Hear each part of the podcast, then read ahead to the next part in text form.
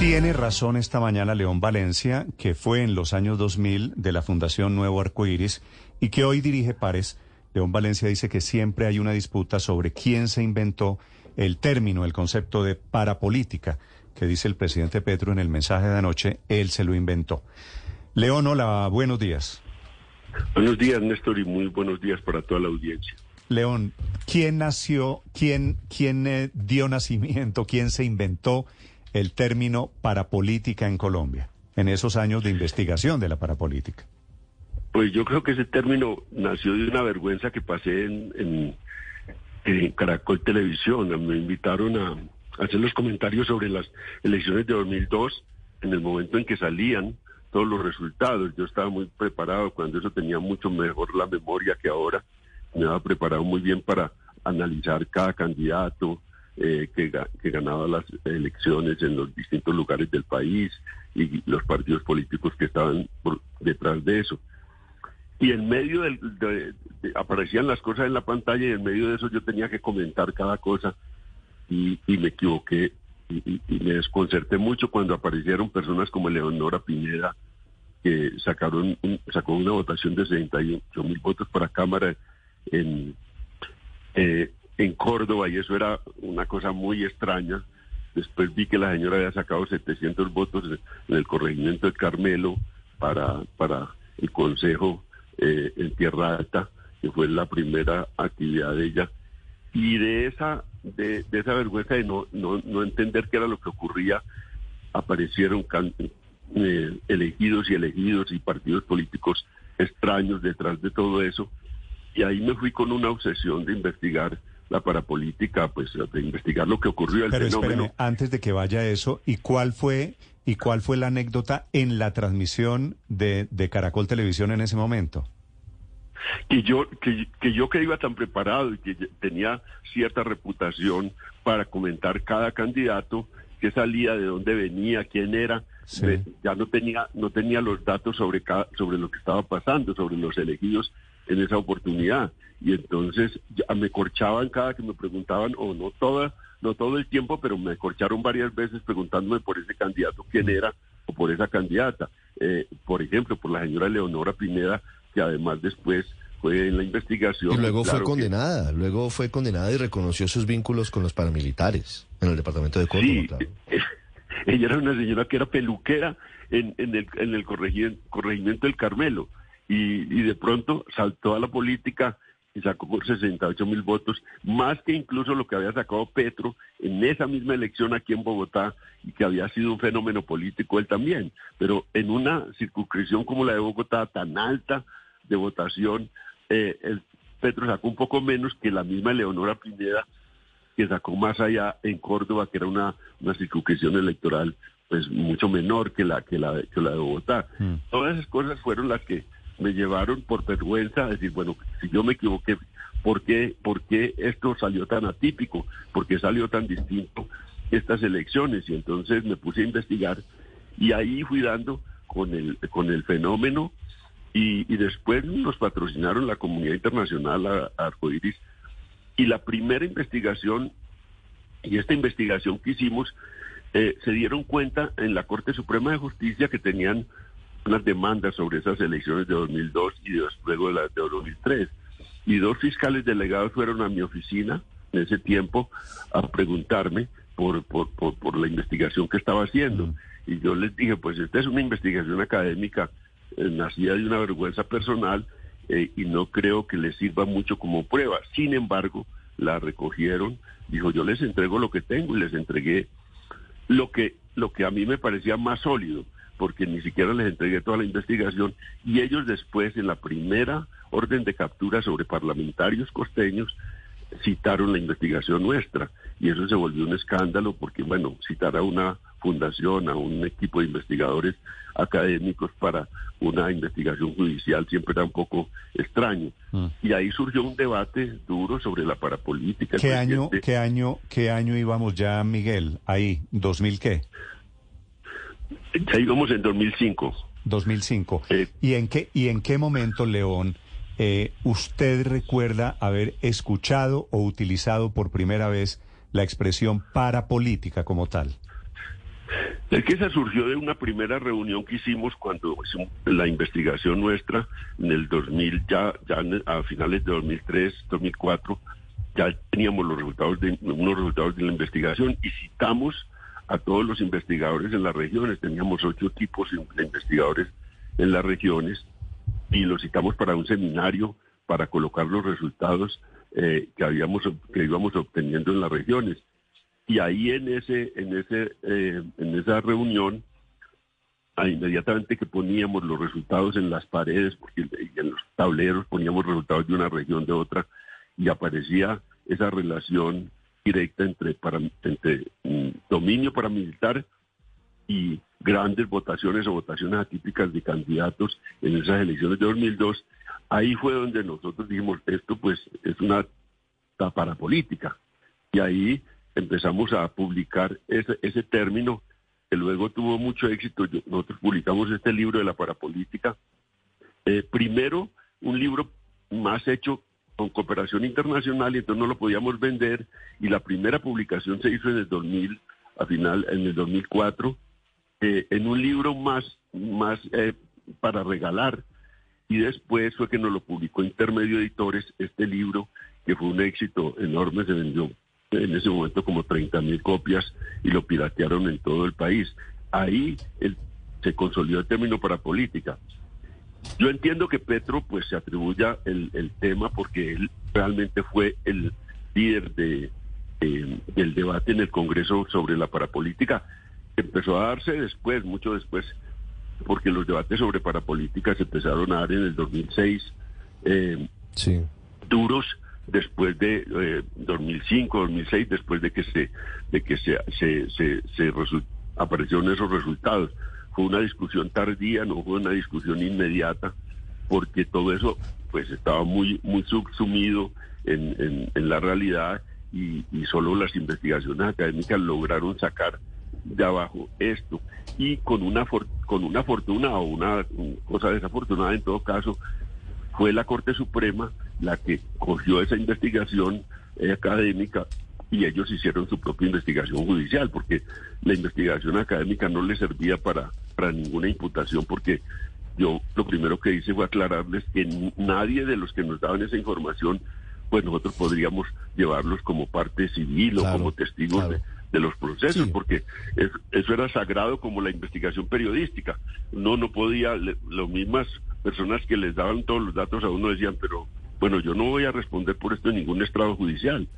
Entonces nosotros le dijimos que eso no les servía, pero ellos dijeron, esto no sirve de contexto y nosotros hacemos la propia investigación de, desde, lo judicial. Lo, lo más importante de, de, todo esto de la investigación que surge de la Fundación Nuevo Arcoiris, de la Corporación Nuevo Arcoiris, que lleva luego a esa fase política desde el Congreso porque senadores como Gustavo Petro liderando empiezan el debate y judicialmente porque la Corte Suprema encabezada por Iván Velázquez en ese momento adelantan las investigaciones y llevan a la condena de decenas de congresistas. Pero volviendo a lo, a lo, anecdótico, que tal vez no lo es tanto de lo que hablamos hoy porque el presidente Petro lo pone sobre la mesa, en esa charla en la que empiezan a hablar de parapolítica, ¿usted recuerda quién trajo el término a colación? Fue eh, Mauricio Romero. Ahí estaban Mauricio Romero y Claudia López, eran parte de todo ese proceso de investigación. Y Mauricio Romero era el director académico de la investigación, era un profesor de la universidad, o es un profesor de la Universidad Javeriana. Y él dirigía académicamente la investigación, yo era el director de la fundación eh, de la Corporación Nuevo Arcoiris. Y él eh, yo entiendo que él fue el que el que el que el que se inventó el término eh, en esa en esa discusión. Entonces em, ahí nosotros arrancamos con eso. Eso contradecía un poco incluso las tesis de Romero. En eso ocurrió muchas anécdotas. Romero acaba de hacer un libro sobre en, la Universidad de Columbia sobre de, doctorado donde eh, había escrito sobre las autodefensas unidas de Colombia del, del 2000 de 1983 a 2003.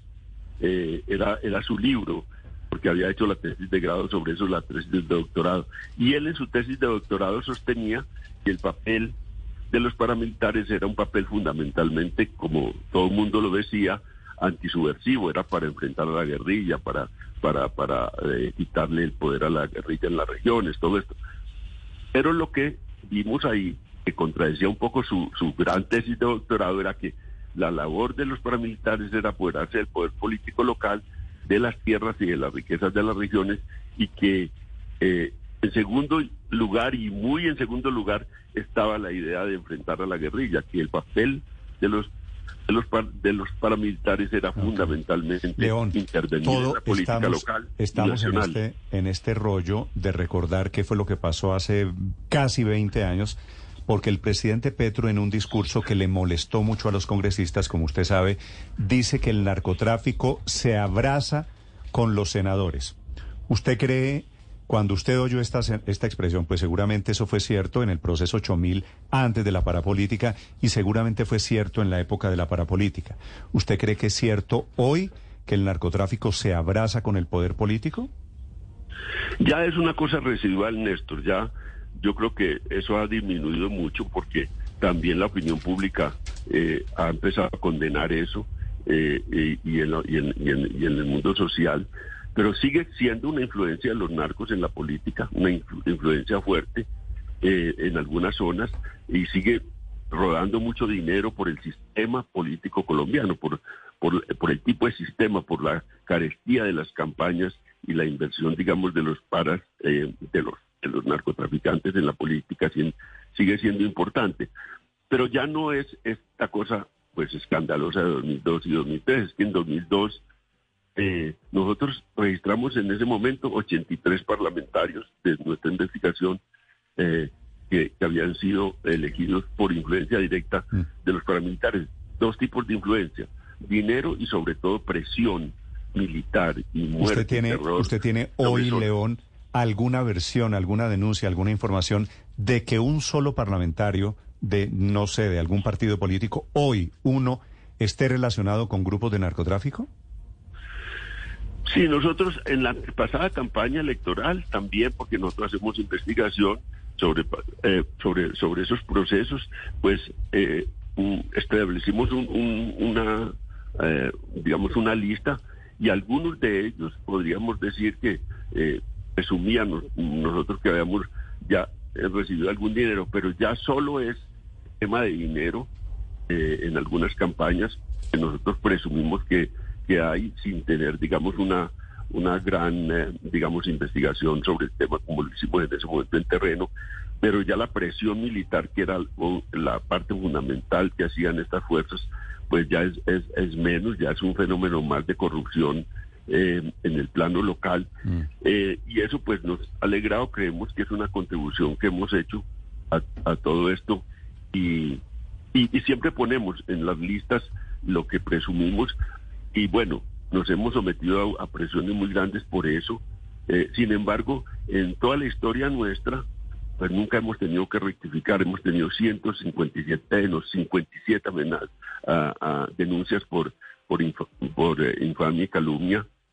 Y nosotros nunca hemos eh, rectificado, nunca hemos tenido que rectificar, ni nunca hemos perdido un pleito en, en la fiscalía porque pues nos cuidamos también mucho de eso, de, que las investigaciones tengan un nivel de seriedad y de contrastación. En ese tiempo, incluso, Néstor, cuando hicimos esta investigación sobre esa parapolítica, nosotros fuimos a Santa Fe Ralito y les pusimos todos los nombres a ellos allá.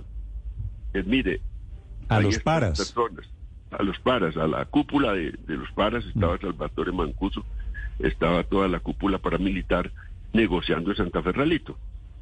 Nosotros fuimos y les pusimos los nombres, les dijimos, vean, nosotros hemos hecho esta investigación, queremos que ustedes nos digan la verdad sobre esto porque vamos a publicar esto y después nosotros queríamos tener su voz. Muchos de, o la mayoría de los que nosotros pusimos, ellos corroboraron que tenían, que habían sido alianzas con ellos. Es más, nos dijeron, queremos decirles una cosa, ellos nos buscaron a nosotros los políticos, no fue nosotros los que los buscamos a ellos, sino los políticos los que nos buscaron a nosotros y nosotros los apoyamos y, algunos tuvimos dudas y los sacamos de la, investigación porque no queríamos tampoco eh, enfrentarnos a, situaciones difíciles eh, eh, en, la justicia. Mm. De manera que todo esto, pues, hay anécdotas de todo esto, pero lo cierto es que fue un fenómeno León, una pregunta, triste para la vida colombiana. Una pregunta final. Le, le confieso que se la hacen algunos oyentes y se la transmito. ¿Por qué cuando se habla de relaciones de narcotráfico y Congreso se habla solo de los paramilitares si las FARC eran igual de narcotraficantes y no se habla de relaciones de las FARC con eh, ciertos congresistas? Nosotros también hicimos eh, la, FARC la FARC política. Nosotros hicimos investigación de la FARC política que no fue tan notoria en los medios y no era tan fuerte la FARC política, porque la FARC política, digamos, la, la, la, la FARC política en el momento más álgido de las FARC ya fue una, una situación menor, pero ellos también tuvieron parlamentarios. Y la helenopolítica, eh, Arauca, Arauca siempre, siempre, Arauca siempre ha sido un, un, departamento donde los helenos eh, pactan con, la, con, los, con los líderes políticos de todos los partidos y siempre ellos determinan un poco la elección eh, de parlamentarios, de gobernador y de alcaldes en, en, Arauca, que es el caso más típico. Entonces, ha habido farpolítica, mm. ha habido helenopolítica. Nosotros le hemos investigado. No es tan notoria porque por, como la parapolítica, porque la parapolítica pues llegó a tomarse... Bueno, eran de diferente, de diferente proporción, eso naturalmente. Sí, de diferente proporción y el fenómeno era, mm, digamos, distinto. Nadie tampoco hoy duda de la combinación de las formas de lucha y el hecho de que las FARC, el Partido Comunista, eh, eh, tenían una representación parlamentaria del Partido Comunista y las FARC, mientras tanto, estaban en guerra y había unos nexos ideológicos indiscutibles entre la FARC y el Partido Comunista. Entonces, si hubo combinación de las formas de lucha en los años, sobre todo en los años 80, de todas las guerrillas con actores políticos legales. Hubo todo esto en menor proporción y bueno, pagaron con la vida también de esto, porque, la UP. porque lo, lo que le costó, digamos, la combinación de formas de lucha a todo ese sector político de la izquierda fue miles de muertos.